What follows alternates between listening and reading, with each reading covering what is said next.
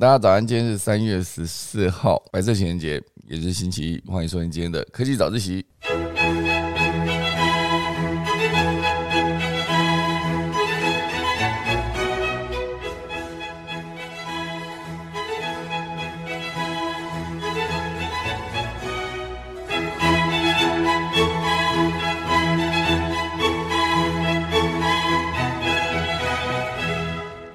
好的，今天可以早起跟大家分享几则消息。第一则还是跟呃俄罗斯乌克兰战争好相关的科技相关的消息，包括 YouTube 一口气删除了所有俄罗斯官方媒体上面的所有内容啊，这算是某种程度的制裁哈。那当然还有其他的很多，比如说拜登也提出了哦，禁止向俄国供应美钞，就美钞以后在俄国是不会被供应的。那俄罗斯这一边呢，其实也有蛮多的消息，就是包括这边有提到的，呃，之前麦当劳撤出俄罗斯之后呢，其实现阶段感觉俄罗斯人又重回到了一个封闭世界，好，就是没有外界的这些公司。好，那第二大段呢，会跟大家聊到就是呃，关于 AI 人工智能这件事情哦，就是 Google 旗下的 DeepMind，他们其他用呃。AI 跟大数据来分析了古埃及的文字，好象形文字，蛮厉害的。第三大段呢，会是一个呃 Web 三点零之城，叫做怀俄明州。哦，那这个地方很酷哦，每两个人就有一间公司。哦，假设有一万个人，就五千间公司。哦，到底为什么会这么多？那我发现我刚刚的标题写的是福特拆分电动车业务。哈，所以等下再跟大家补充。中车过，开始今天的可以早起喽。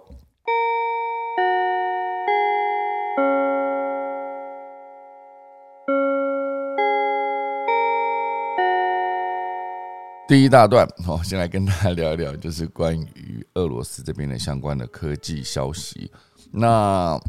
嗯，我刚在开场开场讲题目的时候，发现我自己讲错了一段了，因为我原本第二大段是想要写那个 Deep Mind，哈，就是分析了大用呃科技的大数据去分析呃那个那个 古希腊的碑文，哈，这是我刚刚原本写在第二段，然后后来我把标题改成了福特。福特把它的电动车跟传统的燃油车引擎拆分了两个事业部门。好，那然后第二大段来跟大家分享。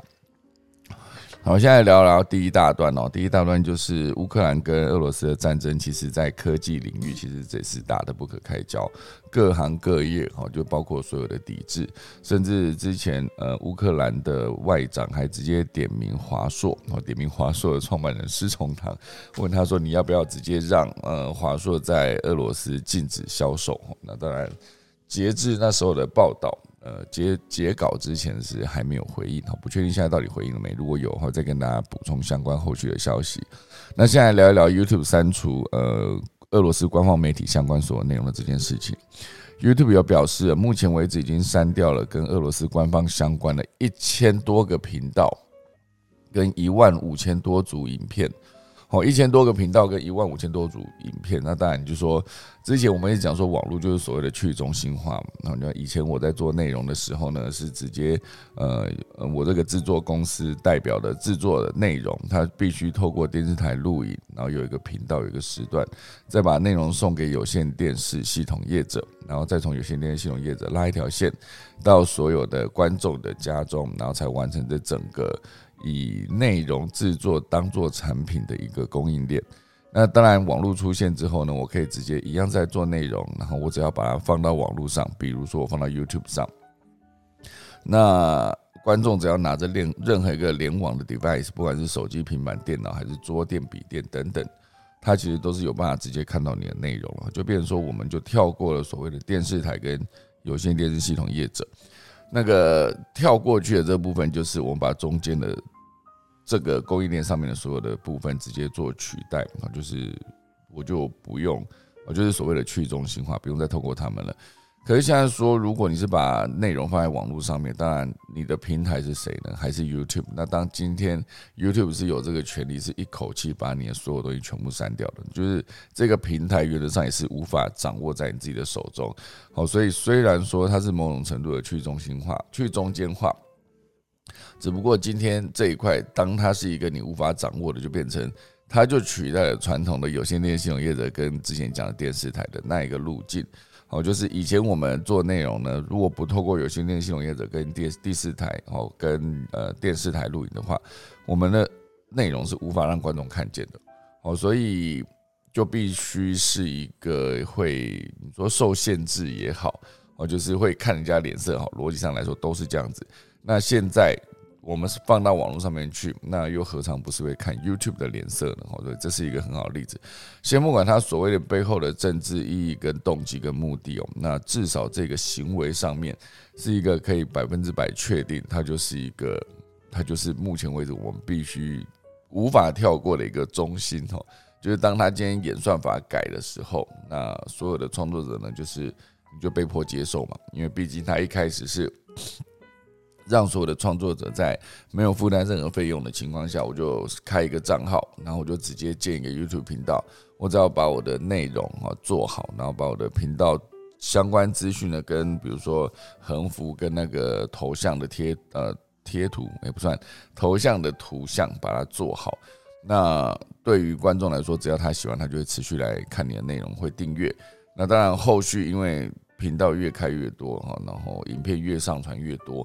那个海量的内容上传上去之后呢，YouTube 也开始会走一个，比如说它的演算法，演算法会推荐什么内容给你看，你大部分就会直接跟着演算法去看了，原则上不会是一个一直自己找内容的状态哦，所以很多时候所谓的热门哦，上热门的影片。对所有的创作者来说，当然第一是一个无上的光荣嘛，第二当然就是它有助于它的后续点击爆量的成长。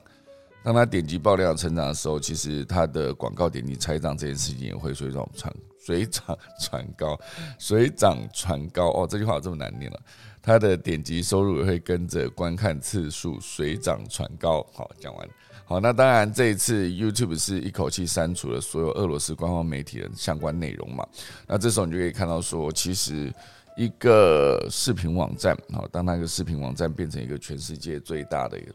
有一大段时间，YouTube 都是全世界最大的内容平台供应商哦，所以当他今天是在网络上面有这个声量，以及有这么大量的使用者，那他可以直接透过呃，这算是所谓的政治立场了哦，政治立场，当他决定要呃跟随美国政府的官方的脚步，然后直接做出这样子的制裁的话。那你就想象，如果你今天是一个位在俄罗斯的一个创作者，哦，当然现阶段他是没有直接删除到所有所谓的平民百姓啊。不过至少，当他今天是把你定义成你是俄罗斯的官方媒体的话，那你这一千多个频道就会一口气直接消失哦。那这个消失，有些时候就像我在 YouTube 上面删影片的时候，或者在 Facebook 上面删影片的时候。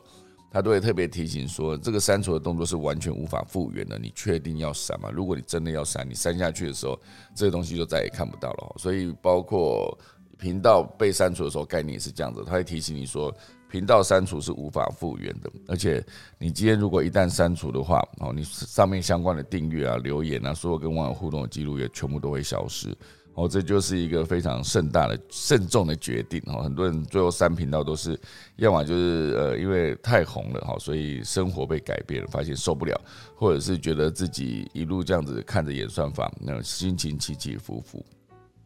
哦，无法跟上这个演算法脚步，会造成自己的情绪低落等等相关的问题。哦，外国有一些研究也写说，很多厉害的创作者或者 YouTuber 们，这个也许台湾也有一部分的创作者会受到这样子的影响。哦，就是外国很多创作者是直接到了一个精神分裂的状态，哦，是一个压力非常的大，然后他很担心自己的每一支作品上去到底是受欢迎还是不受欢迎。那如果不受欢迎的话，就会开始检讨说，诶，到底是自己哪里做的不好，或者是也许他根本也是单纯的 YouTube 的演算法改变，或者是 YouTube 有有更多的，比如说付费触及的那种需求，它就会让所有有付费的得到更高的触及跟点击数字。好，这就是 YouTube 可以做到的事情。可是以内容创作者来说，唯一能做的就是把内容做好嘛。所以当今天点击不好哈，数字不高的时候，大家开始检讨的时候。呃，相对你可以感受得到他们压力很大这件事情，确实很多创作者都会有这个问题。那当然这件事情在我自己这个创作者上面，我之前做的当然就是在 Facebook 上面曝光比较多嘛。好，以空姐忙什么来说，我做的内容当然前期是声量非常的高，因为一开始上线的时候就是二十八天我就一呃三十万的粉，呃就二十万的粉丝，然后五十八天，然后就三十万的粉丝哦，所以时间。在很短时间之内就累积了大量的追踪者，然后点击数字也是非常快速，就累积到了一亿两亿。所以我自己在做创作的过程中，我当然还是会一直以做好内容为主。可是到了后来后期的时候，我就发现，呃，它会有一个大概的规律哦，就是假设你一支作品是不错的，下一支作品还可以有呃一定的声量，可是到第三支的时候，它可能会直接把你的触及率砍到剩下百分之十哦，所以。它那个频率是不能说很固定的，可是大概你可以抓到一个逻辑的时候，当你今天就像我第一支不错，第二支不错，第三支突然掉到剩百分之十的一个点击数字的时候，也比较能释怀了，就不会说单纯只是一直想说到底哪里出了问题，哪里出了问题。大概这个规律就是这样子，就是会有一个呃那个周期性。哦，你的点击数字就会下降，这是我自己的经验了，不见得用在每个人身上都准哦。可是至少我现在会看的比较开啊，就不会说一直检讨自己内容做的很差哈。诶，还是我某种程度上已经自己觉得自己很了不起，所以就没有在检讨内容，也有可能，好不好？所以总之，我觉得有很多的原因会造成的点击数字下降。那当然，最终还是你做的内容是。符合自己的过得去哈，觉得自己觉得这个品质还 OK 好，有有有那个脸上传到呃脸书或是 Facebook 上，或是 YouTube 上哈，那那就做哈，不要对不起自己就好。好，所以这个再回到 YouTube 这则消息哦，他就是呃宣布，为了遏制错误的资讯传播，他们正在删除平台上所有跟俄罗斯官方媒体相关或是受到官方资助的频道的相关内容。或者他们发的一个算是推文嘛，好发的这个 Twitter 上面写的，所以呢，YouTube 日前他就已经封锁了 RT，好，还有一些呃像是 SPUT Sputnik 哈，有点难念了，并且他暂停了所有受到俄罗斯国家资源资助的频道的广告盈利。近期呢，他更是加强对了俄罗斯的措施，就是表示目前为止呢，已经删掉了跟俄罗斯官方相关的一千多个频道，还有一万五千多组影片。那这些影片呢，不仅违反 YouTube 的仇恨言论政策，而且还违反了有关错误资讯跟以内容传递的内容政策。哈，所以它可以直接定义你的内容是有问题的，啊，说你的内容是错的，或是虚拟的、虚构的。哦，所以它可以直接把你删除。而且同时间呢，呃，除了封锁跟俄罗斯相关的媒体之外，YouTube 呢还会在头条新闻或者突发新闻强化播出跟乌克兰相关的新闻。哦，所以这是一个两边在作战，他们就选择把一边的内容隐藏，另外一边内容再增增加它触及到更多观众的机会。这是 YouTube 目前正在做的事。好，所以同时间还有，比比如说包括 Meta，Meta 就是 Facebook 改名之后的这个平台，然后还有 Twitter，还有 TikTok，所有的社群媒体呢，目前为止都已经对俄罗斯实施降低广告盈利。或者是再更狠一点，就是直接删除账号等等的一切措施，甚至还会跟第三方媒体素养组织哈来防治防止乌俄战争的错误讯息流窜。哦，这个错误讯息流传这件事情，当然还是要先定义什么叫做错误嘛。哦，他他的错误的定义到底是真的全部都经过查证，发现诶，他的资讯来源是有问题的，然后来去定义它是个错误，还是只要它单纯是俄罗斯的相关的官方媒体，他就直接把它定义成错误的频道、错误的讯息？你可以去思考一下这个审核的过程，它到底会是一个什么样的标准？哦，如果那个标准有一个很明确的规范，当然现在大家很常在看 YouTube 的内容规范，然后常常我之前也看有一些创作者好朋友们，他们其实都会写说这一则他不知道为什么被黄标，然后下一则好像更严重却没事。好，就是那个审查机制跟内容被被规范的这个逻辑，其实有些时候不太一样。好，所以这一块当然就是以内容创作的平台，应该说内容内容曝光的平台。对这次的俄罗斯跟乌克兰战争做出了一个回应哦，YouTube 删除了官方的 U 嗯俄罗斯官方的频道，然后一千多个，然后也删除了一一万五千多则影片。好，这就是这一次相关的消息。那当然还有很多的制裁也是来自于，比如说，呃，这次 Uniqlo，Uniqlo 也是一个前期哈，就是乌克兰在跟俄罗斯，应该说俄罗斯在跟乌克兰开战的时候，各国的企业呼应。就是要对俄罗斯实施制裁的措施啊！之前还一度坚持继续营业的 Uniqlo 啊，原本他们就是没有这么快宣布我要马上制裁好，所以呃，因为这这一块算是之前那个 Uniqlo 的社长啊，他有说到好，这个刘景正他在三月二号的时候表示。呃，像苹果那样的情报产业的话，是有可能停止的。停止的概念就是它可以直接制裁，不再销售苹果相关的资讯科技的产品。好像刘启正就说，苹果那样子可以停止销售，但是衣服不一样，衣服是生活必需品，而俄罗斯的民众呢，也应该要拥有生活的权利。好，所以在早期，早期就是三月初的时候，它是没有加入制裁行列的一个衣服品牌。好，所以当是现在全世界各国的欧美日等各国都对俄罗斯开始实施经济制裁之后，反而 Uniqlo 在受到这个时候就受到非常庞大的压力跟饱受批评哦。所以当呃他十号，或者二月刘景正宣布说，呃服衣服是生活必需品哦，所以他不会停止供应，他会继续继续把衣服卖到俄罗斯。好，然后经过了八天之后呢，因为这八天他就受到非常庞大的批评跟压力。好，呃，十号，好，Uniqlo 就宣布暂时停止 Uniqlo 在俄罗斯的事业，包括五十家门市以及它的电子商务平台，好，EC 网站的平台。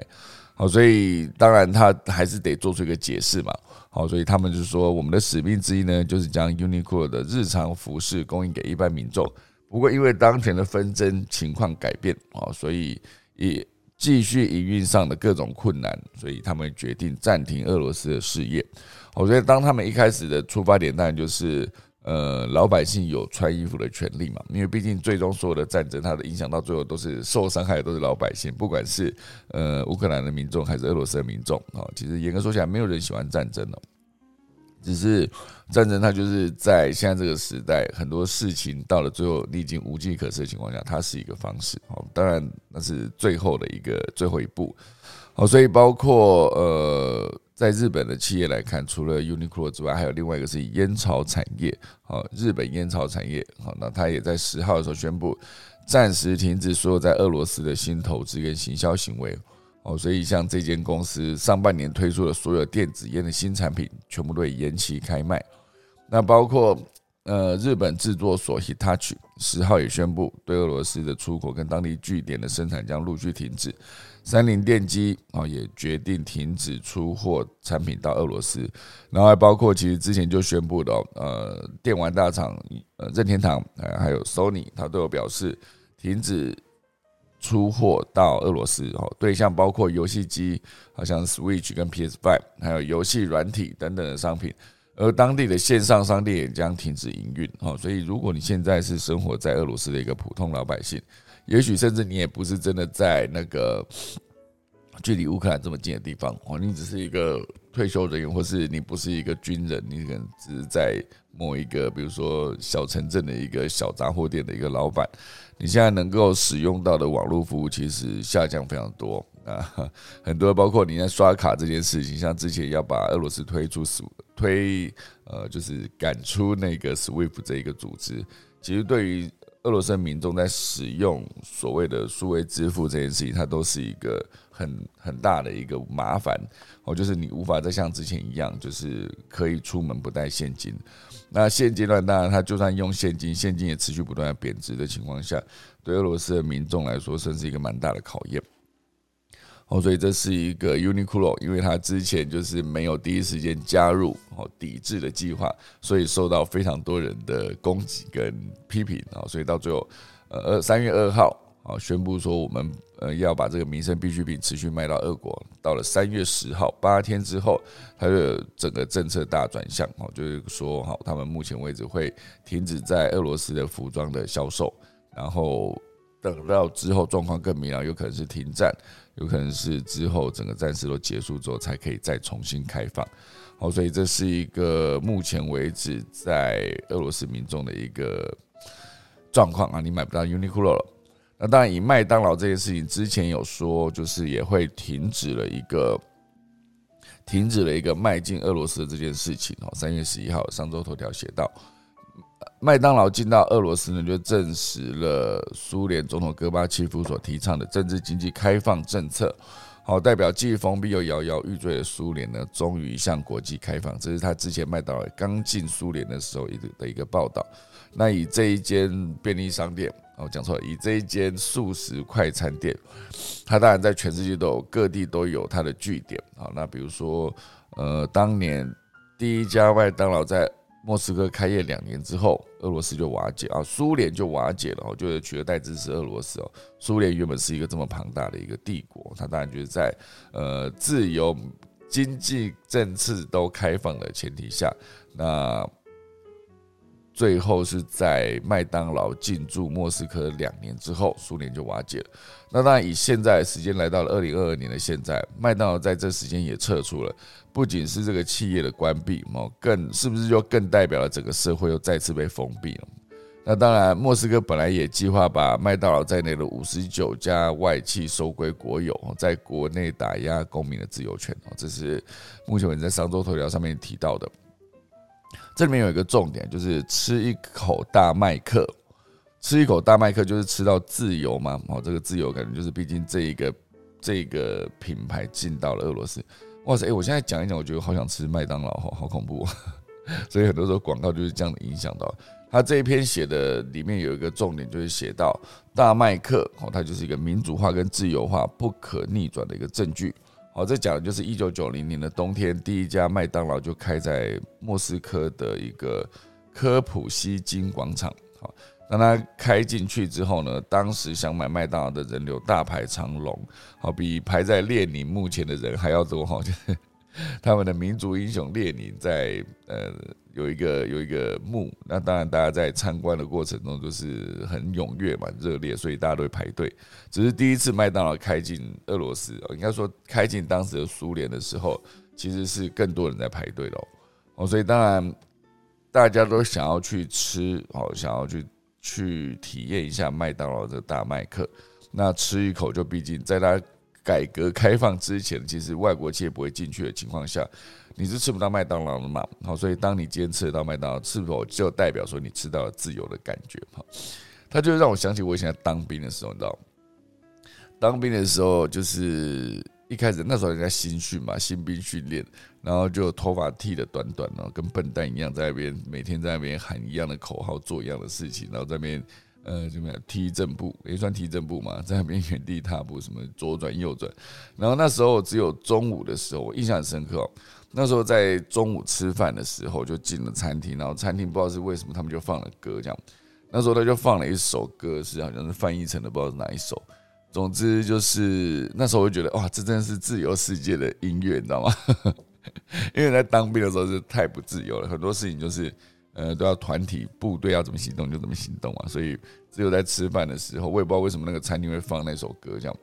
哦，就是呃，就是埃伯利，我想起来。放了一首翻译成了艾伯利，那时候我就觉得，哦，原来这就是自由世界、自由国度的一个声音，这样一个音乐。好，所以我可以想象，在现在这个时代，如果大家在，应该也不能说现在，应该说一九九零年开放，呃，俄罗斯开放之前啊，算是算是苏联开放之前，很多的民众应该就真的会因为这个吃到麦当劳这种感觉，感受到哦，这就是自由世界的一个味道。那当然，现在当麦当劳撤出的时候，这个自由世界，呃，一九九零的这个记忆呢，正在迅速的消失哈。因为很，也许也不止麦当劳啦，就是这些企业原本就是会让大家觉得，让俄罗斯的民众觉得，就是来自全世界的这些品牌就进了这个俄国哦，所以你会觉得好像自由就是大大概是这么一回事哦。也许在那个时候，大家对自由的定义也不一样啊，就不确定他们自己到底觉得在原始的那个呃。因为以现在的之前做了一份调查，就是在讲说，俄罗斯的民众其实他们在呃当时苏联是世界上最庞大的帝国，就是在美苏在做冷战的竞争这个过程中，其实他们的民族自信心是非常高的，因为觉得自己也是强大的国家之一哦，可以跟美国直接做世界呃一分为二的分庭抗体。就是那时候包括呃登月计划，包括太空计划，也不要讲登月，就包括所有的太空计划，包括核弹的一些军备竞赛。哦，全部都算是一个互相分庭抗体的状态。可是当然后来就是大家知道结果就是苏联解体了嘛，解体之后当然就变成了比较小，国力也变得比较下降。哦，所以以当时的这个状况来说，可以吃到麦当劳这个自由世界的滋味，哦，当然也是一件不错的事情。哦，所以以这一次的呃俄罗斯跟乌克兰战争，当然还有其他一块关于金金融领域。我这边就变成这里有一个区块链上面的乌俄战争，这是科技报举的一个报道。他又说，比特币变成一个避险数位黄金哦，甚至还有一个很有价值的 NFT 叫做乌克兰的国旗。乌克兰国旗 NFT 就变成一个超有价值的一个 NFT 的产品。好，所以像现阶段呢，这个呃，俄国。他到底有没有办法用加密货币逃过所有的金融制裁呢？还是呃，比特币变成在现在这个时代，好变成一个数位的黄金？大家可以去思考一下，就比特币之前的那个价值，其实波动的非常厉害哦，有时候高，有时候低，可以低到直接当场变成了百分之十二，也是曾经有出现过。哦，所以这个价格就是一日暴跌，一日暴涨的状况屡见不鲜哦，尤其是现在现在这个时代。呃，你说在网络上面做金融的行动，比如说你在网络上面刷卡，或者是你就直接拿着你的信用卡到各个地方去刷的时候，那个价值，就比如说像现在 Visa 跟 Master、Master Card 都全部都会停止在俄罗斯继续开放使用嘛，所以大家去思考，任何一个国家的货币呢，它在战争期间。它到底会不会贬值？那它贬值的状况会不会随着战争的越来越严重，然后就反而变得更价值变得更低？哈，所以像之前很多时候，你会发现在大通膨时代，你手上持有的资产，假设它是钱的话，这个钱当当它大量下跌的时候，你就会没办法维持你原本正常的生活。好，所以当然。在战争时间，你为了要保值，你当然是可以直接，比如说你会说什么东西比较保值？当钱的那个汇率波动非常大的时候，你会觉得哎，黄金是保值，对不对？可是黄金有办法直接让你在呃在没有食物的时候直接拿去换食物吗？也许有机会。可是这时候，如果我们再回到加密货币的话，加密货币，假设你现在手上拥有一万枚比特币，哇，那算是一个非常富有的一个，因为一颗就是多少钱的哈，所以直接这样算，你手上拥有非常多的虚拟货币。可是虚拟货币在所有，比如说你没有网络的情况下，甚至是你更惨，你没有电，连电都没有的情况下，你要拿你原本户头里面就是加密货币账户里面的这些货币，就是，不管是你的比特币还是以太币哦等等。你有办法把它拿成拿出来换成一个鸡蛋吗？好，就是你没有电的情况下，大家思考一下没有电这件事情哦。所以那些货币的存在是不是还是有它必要性哦？这是当然会说到说数位的货币会不会取代所有的呃实体的货币，就是金金诶不是金币呃各国的纸钞或是钱币这件事情哦。所以现在大家都在讨论说战争中呢，比特币会不会变成一种数位黄金？因为过去比特币会被部分人视为是一种数位黄金，原因是比特币能够保存价值，而且在动荡时期可以做成避险的资产，好像是黄金一样避险的资产。可是像现在呢，这个因为战争开始之的前后，哦，那个比特币的波动也是非常的大，哦，所以。当然，在现在这个时时刻，就三月十几号这个时刻，就已经开打几天了。从二二二四开始嘛，哈，二四、二五、二六、二七、二八、二九、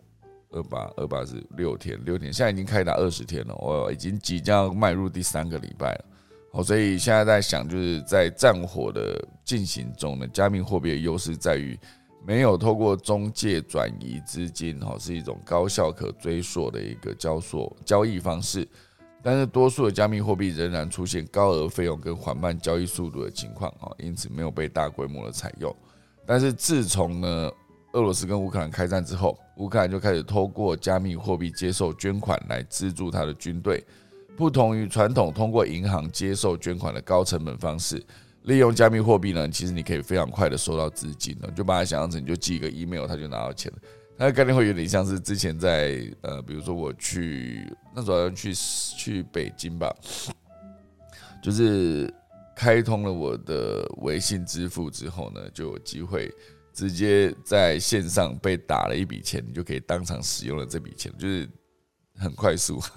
还蛮方便的一件事。那这个加密货币可以让俄罗斯的军队很快的，应该说俄罗斯的政府很快收到资金之后，就可以把这个资金拿去资助他的军队。好，所以它其实因为所有的加密货币的交易都会发生在公共账本上，好，捐款者可以得知汇款的去向以及收到后如何被部署使用。加密货币的一些原始价值跟主张，目前现阶段在俄罗斯乌克兰开战的现在，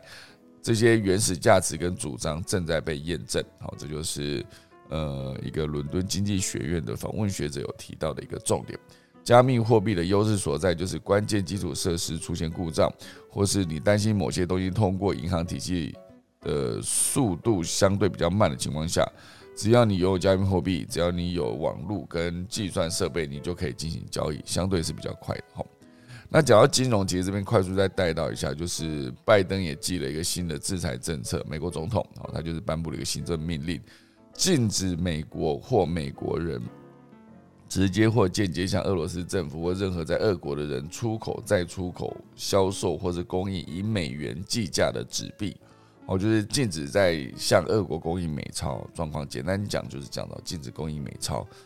那讲到美钞，其实还有很多的东西可以聊的啦。哦，就是美国就是之前有一段时间的疯狂印印美钞这件事情，在透过一些操作的手段，让这些美钞就是流到全世界之后，等到贬值哦，等到对他们自己最有利的情况下呢，他们会再收回哈。所以用这个方式就是持续操作了好几个十年，从一九八八年的广场协议。就是用纸币的战争直接打败日本啊，一路到九八年、零八年呢，又有一个雷曼兄弟，一八年透过那个中美贸易摩擦，其实也做了很多的操作，确实用了很多种方式让美元持续不断的为美国带来财富。这个其实讲起来非常的复杂了，我觉得真的有机会再再跟大家仔细的分享。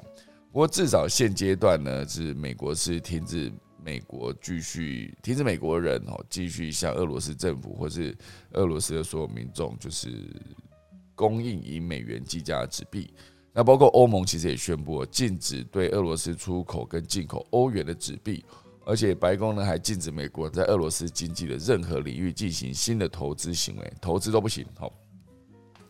所以这个俄罗斯的媒体叫做《今日俄罗斯》就有报道，这个禁钞令哦，将对主要的石油出口国的俄罗斯带来一个严重的问题，因为目前为止呢，大多数的石油合约都是以美元计算的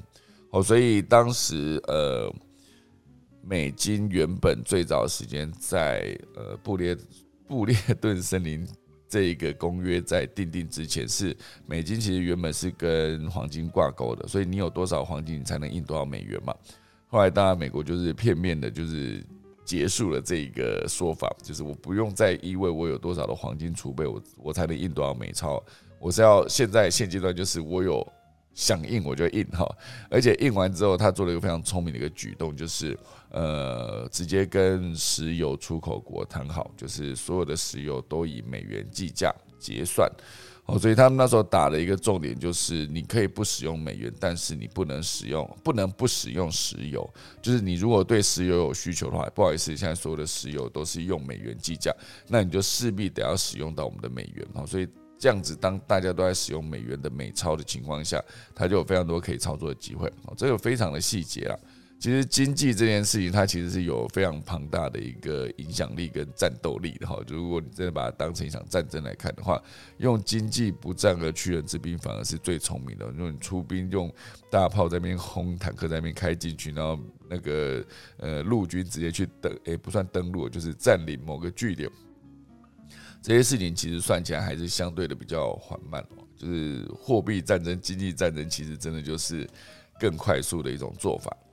所以当然呢，以拜登在上周宣布哦，美美国全面禁止进口俄罗斯的石油、天然气跟煤炭，那整个这个影响，哈，到最后面就是钞票禁令，到底会不会对俄罗斯的经济命脉就是打成重伤，或是击中普京的痛点的，就看看后续的发展到底会怎么样，所以今天关于俄罗斯跟乌克兰战争这件事情，还有非常多的相关的讨论了。比如说，包括这一则了，我觉得也可以当做今天这一大段的这个最后一则相关的消息。好，就是现阶段全世界应该说几个重要的有影响力的平台都在针对俄罗斯跟乌克兰战争做出一些调整。好，比如说呃刚才提到的呃 YouTube 已经直接。下架所有呃俄罗斯的官方媒体一千多个频道。那以 Facebook 这个团队来说，他们做的事情是暂时开放仇恨普丁的贴文。这件事情呢，就是因为很多的你在战争发生之后，就有很多的言论会放在各各式各样的平台上。那俄罗斯的周五就是十一号的时候，他就针对社交平台。脸书的母公司 Meta 啊，去做出了一个刑事诉讼，因为脸书平台目前为止更改了他对仇恨言论的规则，所以是开放用户在乌克兰战争的脉络下可发文呼吁俄罗斯侵略者去死。哇，是这样写的哦。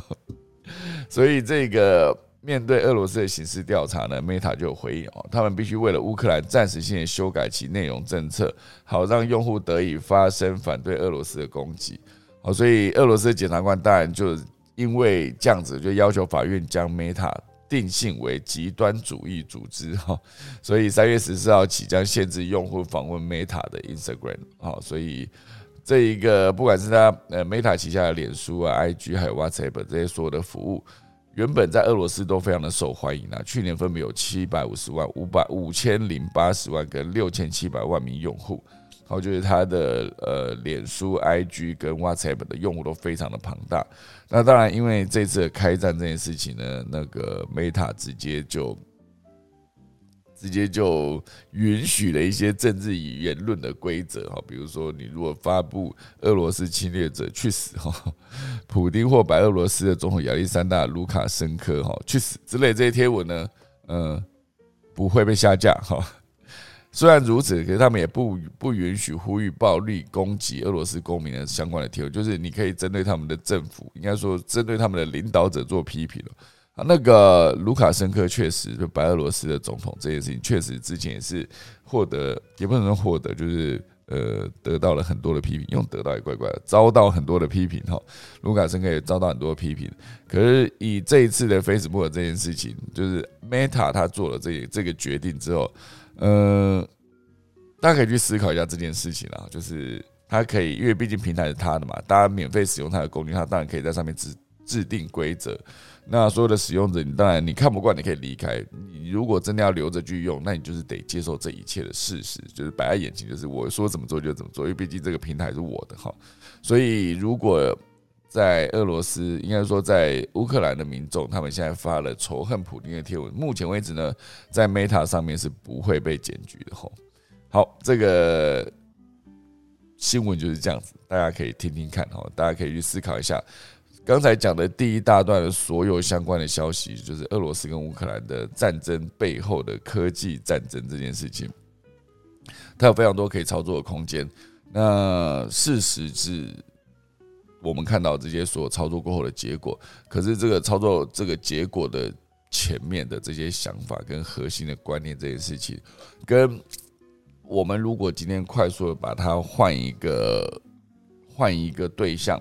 大家去思考一下所有的对错这件事情，哦，那我觉得是提供给大家思考机会了。我也没有什么结论，就是没有什么所谓的对跟错，因为毕竟。如果大家像以这个最后一则这个消息来说，或者是以 YouTube 一开始删光整个呃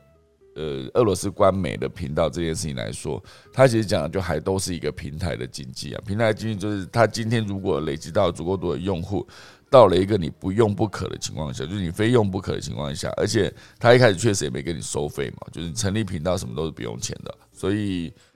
他把规则定出来，你要么就跟着做，要么就是离开哦。就是其实讲起来就是这么简单了。毕竟你把平台做出来，有它的优势在，这就是呃做平台的人最想做到的现阶段的影响力。好，好，今天第一大段既然讲到了四十二分哦，所以讲了蛮长，有好几则消息，所以我才说今天的相关消息有点杂。好，我们现在讲第二大段。好了，第二段段提到就是福特它拆分了它的电动车跟那个柴油呃或者汽油车，就传统汽车业务。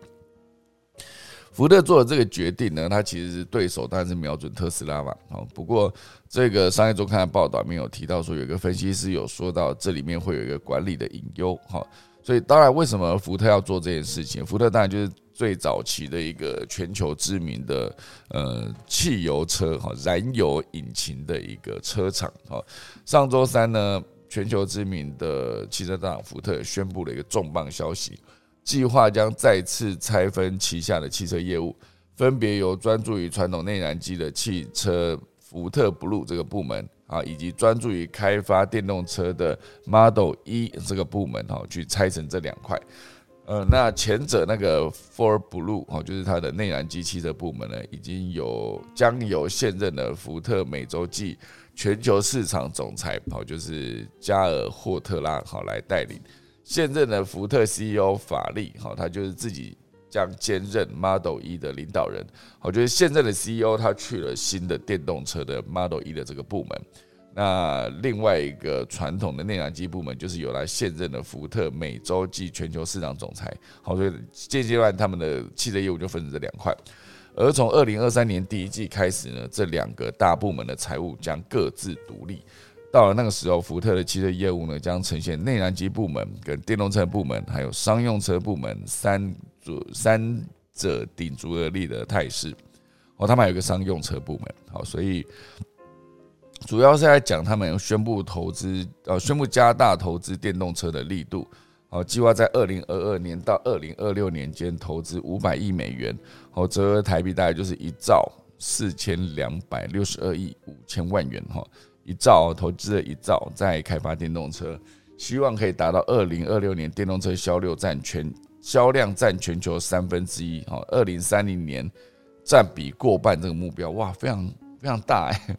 他的目标很大哈，二零二六年就要把那个电动车的销量做到全球销销量百分之三十三点三三三哈，销量的三分之一，那二零三零年可以达到百分之五十哦。好，所以福特目前为止野心非常的庞大。不过，为什么好，身为全球汽车产业的要角的福特，他要选在这个时间做出这个分析师口中既激进却又很理性的决定呢？因为呃，福特 CEO 法利又表示，唯有各自独立，好，才能有机会击败特斯拉。因为目前为止，他们。如果是继续以电动车跟传统汽车业务合并的一个公司去做销售或者做研发的话，它其实是一个不同的逻辑啊，这路线完全不一样。那所以它需要的成员、需要的团队、所需要的技能跟思考方式也都完全不一样。好，所以如果继续将他们合并在一个组织中呢，势必会引发更多的冲突跟摩擦。如果这个内部都没有办法有一个共识哦，就还是持续有冲突跟摩擦的情况下，他当然就没有办法用这种方式击败特斯拉嘛，因为毕竟他的对手就是特斯拉这么庞大摆在眼前。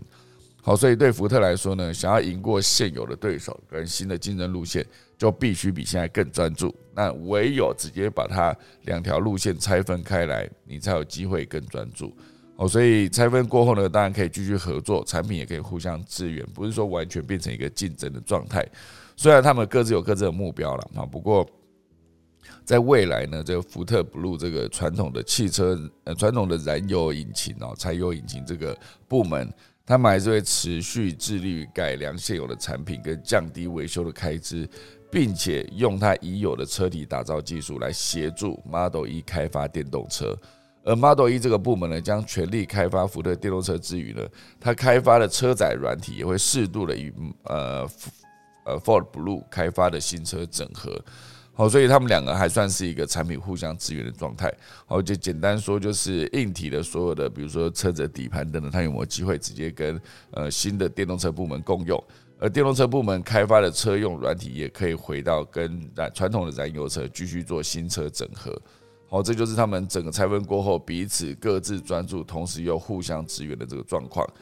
所以呢，目前为止，他在全球也大量的在吸引人才。哦，对于 Model E 这个部门哦，就是法力，就是还对他有更高的期许，希望他可以展现出类似新创公司般的活力，来吸引顶尖的软体或者电动车的人才加入，尤其是那一些从未想过要加入汽车产业的人。哦，所以他当然他们希望可以吸引到最优秀的人才嘛。呃，Model E 的部门电动车技数位系统负责人叫做菲尔德，他就提到，我不管他们是不是那种会穿小白兔拖鞋来上班的怪咖，但我们一定要拥有最优秀的人才。他举了一个怪咖的一个形象，就是穿小白兔拖鞋上班。这种人也许蛮，因为好像蛮多厉害的人，他都是比较不修边幅，蝙蝠哈。他可以很随性的上班，穿的也是看看起来很邋遢，可事实上他可能是非常厉害的一个某种程度的啊工程师或者什么骇客之类的哈。这种在电脑上面，电脑这个领域，计算机领域非常厉害哈。不过当然这个想法算是非常的美好，而且愿望也很宏大，就是二零二五年三分之一，然后二零三零年也达到二分之一哈。那当然以目前为止市场判断来说还算乐观哈。因为分析师有表示说，拆分将加速转型的进行哈，所以整个市场对福特调整公司结构的消息呢，目前为止还是保持了乐观的态度。消息宣布的当天呢，福特股价一度上涨百分之八点四，到了每股十八点一零美元，好，折合台币就五百六一五百一十六元的价位。哦，所以目前为止，福特的这个举动将更有利于投资人分析电动车业务的表现。拆分这一个举措呢，也能加速福特的电动车、电动啊，应该说福特车款的电动化的转型。哦，所以在福特做出这样的决定之后，因为毕竟电动车算是汽车产业的未来嘛。福特就是把这个举动做下去之后，就更专注在电动车的领域的制造，就是他们想办法让自己处于最佳位置，才能跟那些专门制造电动车的品牌，比如说特斯拉去做竞争。哦，所以福特在做这件事情，算是一个账面上很容易理解的一件事情。那各自独立才能击败特斯拉，算是他们一个最核心的一个观念。不过，这个继续产品互相支援这件事情。我觉得还是可以思考一下一个点啦，因为呃，你要把一个老的公司拆，就是一个这毕竟这公司已经百年、百年以上的公司哦，你要把这间公司直接拆分出一个。算是分公司，因为它也不是一个部门哦。你可以把它想象成一个一个传统的企业面。如果你现在要做一些变革，你可能可以成立一个部门，就从小的部门开始实验起。你可以要求这个小的部门可能可以像是一个新创的架构，毕竟它人不多嘛，它可以更灵活的调整一些细节。然后等到这个呃大公司旗下这个小新创公司有一点算是新创的部门。有一点成就过后呢，然后他再可以把它变大哦，因为毕竟他可以拿到非常多的资源。可是就是因为这个拿到资源这件事情，毕竟它就是一个老公司切出来，你要让它马上转型变成一个新创公司的这种灵活应变的速度，我觉得相对还是比较难哦。大公司还是有他们自己既定的规则跟逻辑哈，而且甚至那个营运过程中，你那些。扛在身上的很重的这个旧公司的这个包袱，它有没有办法让你走得更远更快？这其实都值得在后续好好的做研究。哦，所以这是今天第二大段讲到的福特拆分了燃油车跟电动车的部门的一个相关的消息。那但我这边原本。刚才在一开场的时候提到，就是呃，关于 DeepMind 啊，DeepMind 大家知道他之前最有名就是他下围棋下赢李世石嘛，啊，就是当时的世界围棋冠军，就是被这一套呃人工智慧的系统打败啊。这个 DeepMind 算是一个非常成功的一个产品。那当然，现在这地脉他们其实在做一件事情，就是协助历史学家从原本仅有百分之二十五趴的修正啊，不能讲百分之二十五趴。协助历史家从原本仅有二十五趴修正修复正确率增加到七十二趴。哈，它其实在修复的东西就是所谓的呃历史啊，古希腊的碑文。古希腊的碑文上面其实去分析以前的象形图画哦，或者一些呃壁画，其实可以得到一些资讯哦。就有些你去分析文字的情况下，你还是可以找到一个逻辑，然后去大概判断那个文字代表背后的意义是什么。哈。所以像这个，呃，有一个他们底下的软体 AI 系统，就是 ITHACA 哈，所以是 Ithaka 的意思嘛。这一套软体呢，它是一套全新的人工智慧模型，将有有有助于用在理解古希腊碑文所缺失的文字，并且能将碑文转变成依照年份、所处地理位置进行分类，来有利于历史的学家进行后续的研究。哦，所以这一套系统是透过大概七万八千六百零八个古希腊碑文形成的数量进行训练。而这些资料呢，分别将以历史学家研究的理解结果，分别标示碑文的写作年份、所处的地理位置，并且让系统进行深度的学习理解，进而可以针对碑文内容进行深度的分析。那所以，它在修复跟重建受损碑文内容的时候，还可以精准度达到百分之六十二，并且能以百分之七十一的正确率呢，将碑文内容依照古代八十四个地理位置分类。哦，所以当它分类跟做了一个年代的一个分类之后，哦，就是不管是地理位置还是年代，它其实就更有机会让历史学家可以快速、更有效率的了解当时碑文上面的意义，好意思是什么。哦，所以当然它的工作功，它的功能性还是以扮演辅助工具这个角色来看到，所以它不会以此取代历史学家来。呃的经以经验法则辨识碑文的能力，好，所以 AI 在这一块使用上算是一个辅助的角色。好，那这边讲到 AI，其实还有另外一则相关的消息，这很短哦，就是有科学家跟 AI 数据科学家，好，去联手分析猪的叫声，哈，那你去理解朱的教授，因为朱的教授还是会有一些些许不同嘛，所以这是哥本哈根大学还有苏黎世联邦理工学院，他们有共同有成员组成的一个国际研究小组发。发表了一个科学报告，就是证实能够分析猪叫声所代表的情绪。哈，这个猪叫声去比比对之后，你会发出呃，以这些猪发出的呜呜或者呼噜或者尖叫等等不同的情绪，它其实全部都有机会透过数据的分析、记录跟研究，然后去判断现在猪的情绪到底是什么。好，所以这则消息我也觉得蛮有趣的，跟 AI 有关，哈，就快速带给大家。好，那最后一段呢，会跟大家聊到就是 Web 三点零之城哦，以美国人口最少这个州怀俄明哈，怀俄明州哈，是目前为止美国人口最少的州，它 GDP 排名在美国五十州中也是敬陪末座，但如今呢，它却走上了一个风口，成为了 Web 三点零之城哈。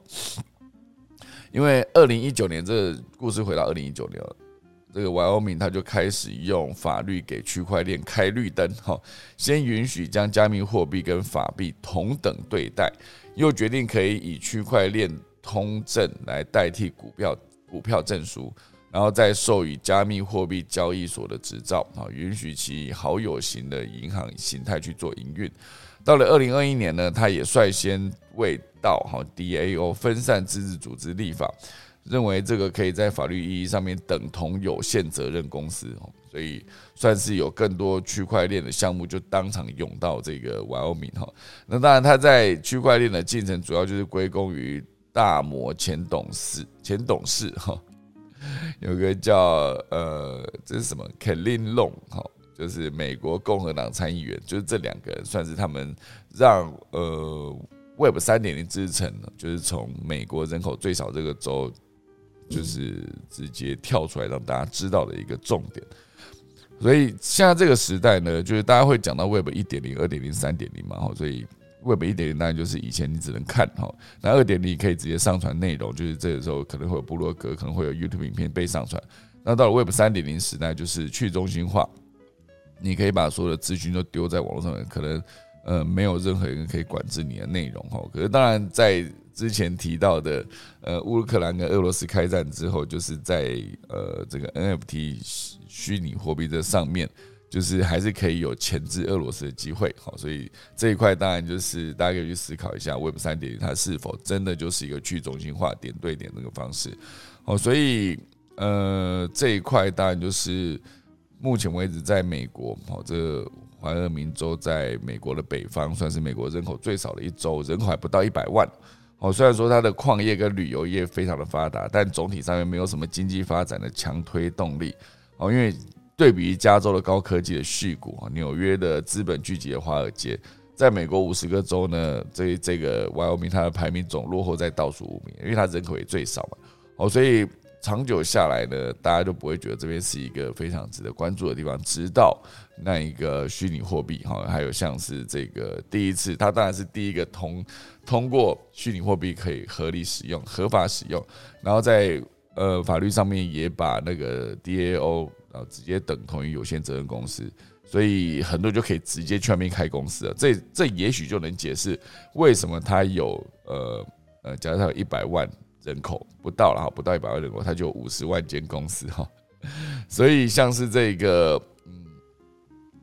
这个哇，这个故事其实很长了，现在时间不太够，五十八分了。前面讲那个乌克兰那个讲太久哈，好，不然我觉得这个关于 NFT，关于这个道跟那一个呃 Web 三点零为什么？怀欧明会变成一个 Web 三点零之城这件事，我其实这边还有收集到一系列跟 NFT 相关的一些消息啊，就是它有一则是盘点二零二一年最贵的三大 NFT，然后还有一些是做呃 NFT 的后续的研究，哦，就是 NFT 价值到底应该怎么样去评估哈，不管是它上面写到的思考模式、故事跟稀缺性，这全部我觉得可能就是明天我再重新。针对这个，再把那个 Wyoming 为什么成为 Web 三点零最重要的城市之一，这个包括刚才讲的 NFT 的销售排行这件事情，或者是它热点的几个 NFT，我觉得全部都可以直接在明天再跟大家做一次更完整的分享。因为毕竟现在时间来到五十九分了哈。好，我们现在还是快速来讲下农民历好了哈。呃，今天是二零二二年的三月十四号，算是白色情人节哈。大家如果在二二一四有收到礼物的话，今天可以做回礼了哈。没收的话就算了，没关系。好，农历是二月十二号，今天宜宜曼多劳营地蒙纳采灌机拆卸修造动土安床出夫成福安葬破土起钻造仓。今天要盖仓库是可以的哈。今天要盖仓库或是要要去呃订婚都是可以的哈。可是今天不要做的事情，祭祭做灶开光嫁娶开市入宅，好，所以简单说就是今天可以去订婚，但是不要直接去嫁人，不是啊，好，好，以上就是今天的农民历，那感谢大家收听今天的科技早一起，我来先打下课钟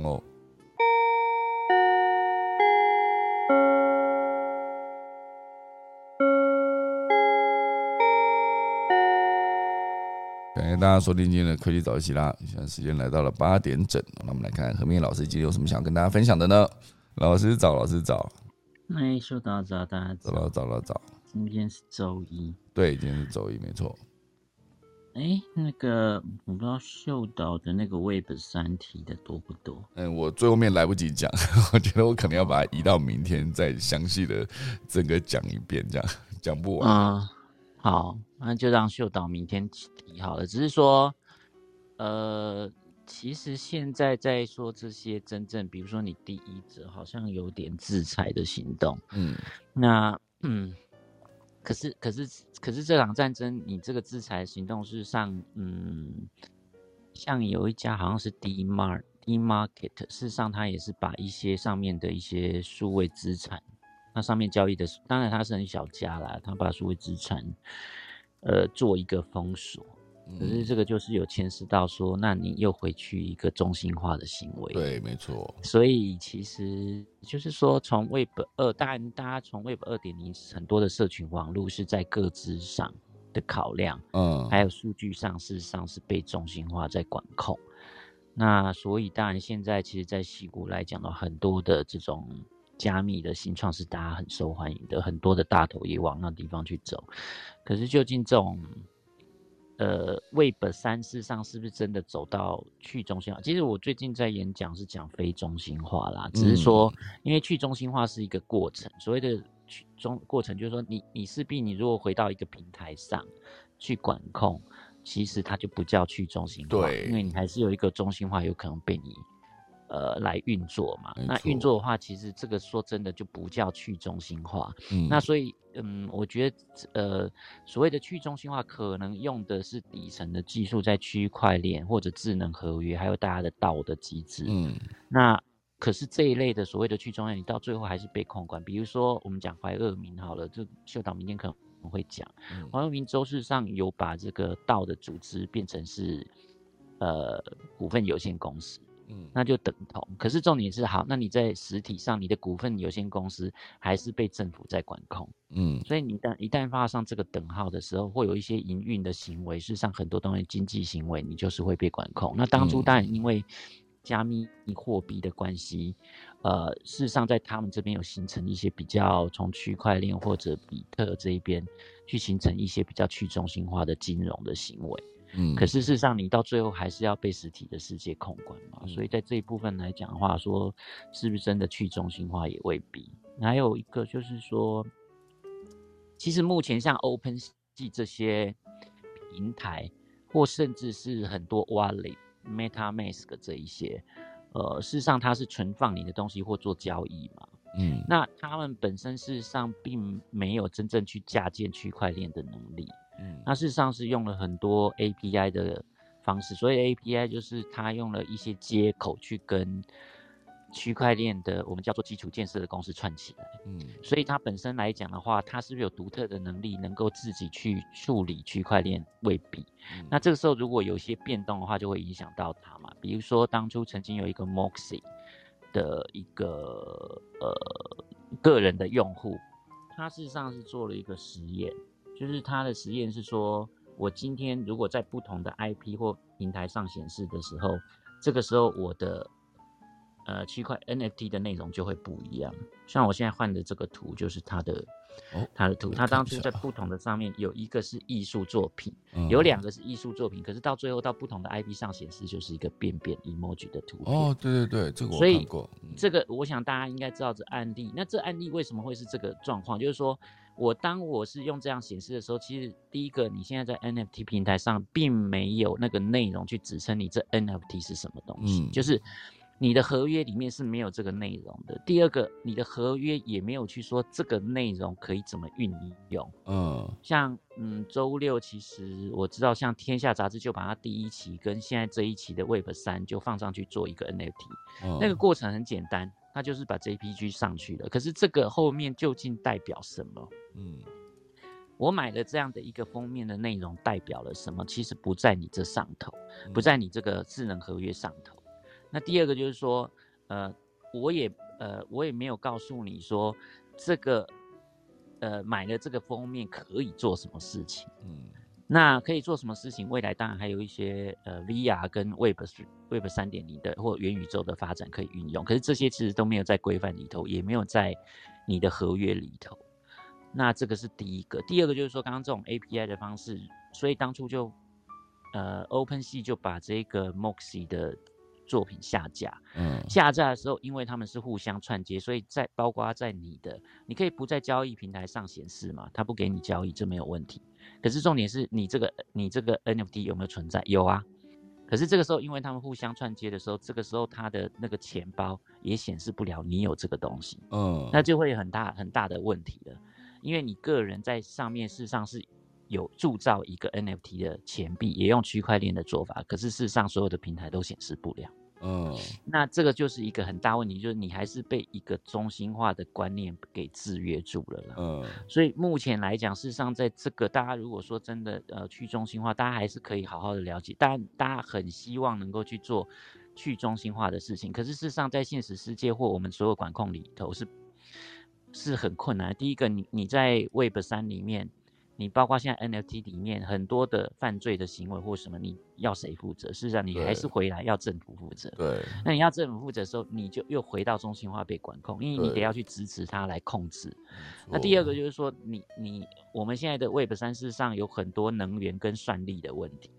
那你能源的问题跟算力，事实上还是政府在管控，还是很多大的机构在管控。嗯。那最后一个就是说，你现在的加密的方式，事实上加密方式未来还有个课题啦，因为那个量子运算速度非常快。嗯。所以你的加密的这个区块链是不是真的够？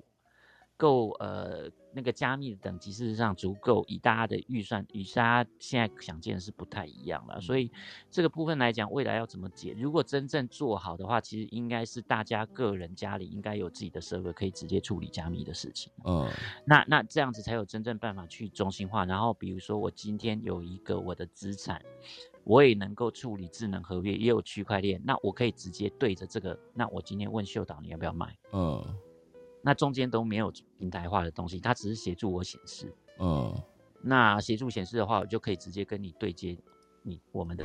的交易。可是现在目前其实平台化或什么都还不是这样处理的，所以包括在嗯，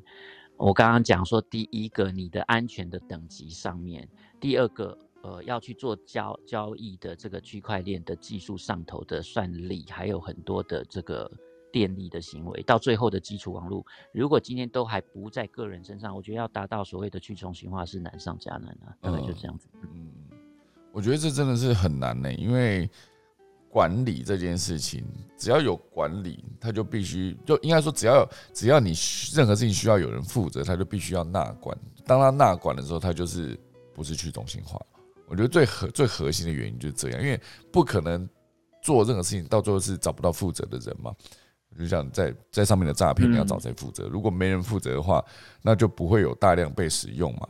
那如果没有大量被使用，就是不会变成下一个世代就是最重要的一个核心。可是当他真正纳管的时候，他应该严格说起来，它本质上面都是一个互相冲突的一件事情，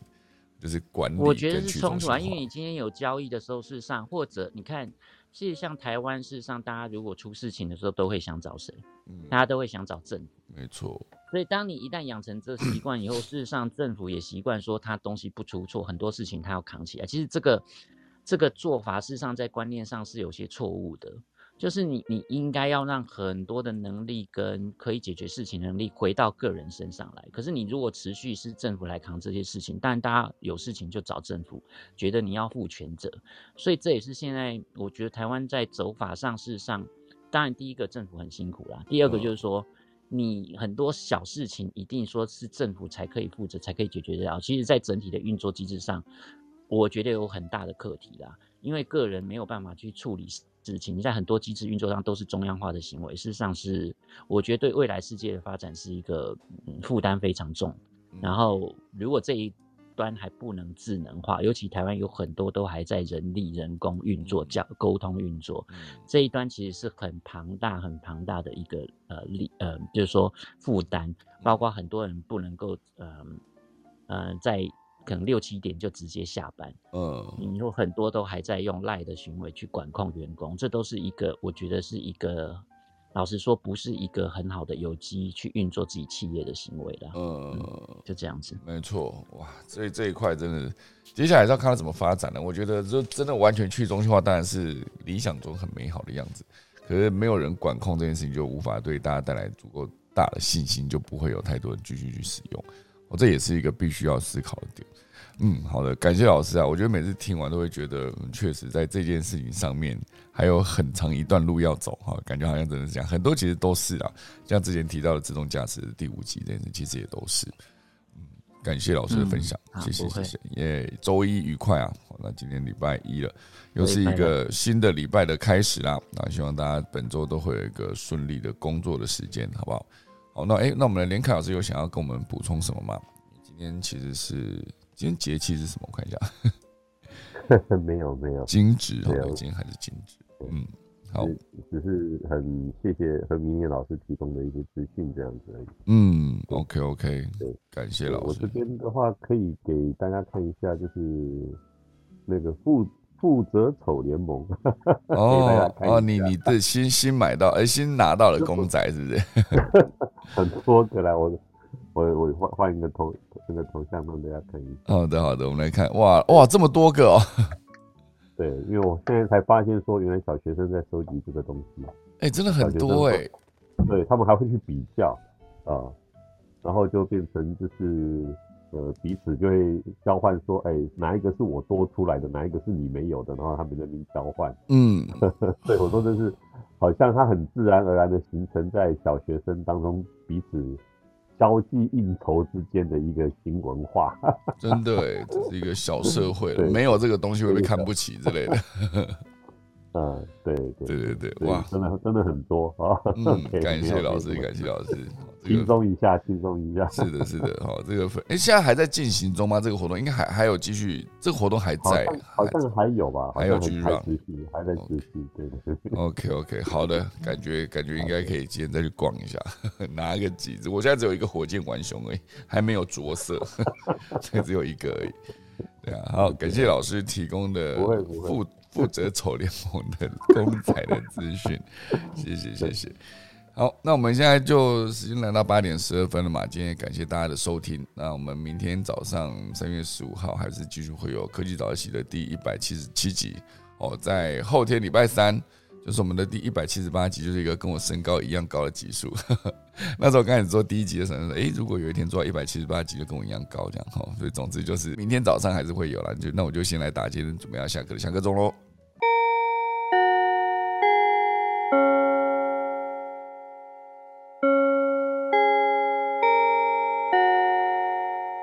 好的，今天可以早一些，谢谢大家收听，那我们就明天早上七点再见，大家拜拜。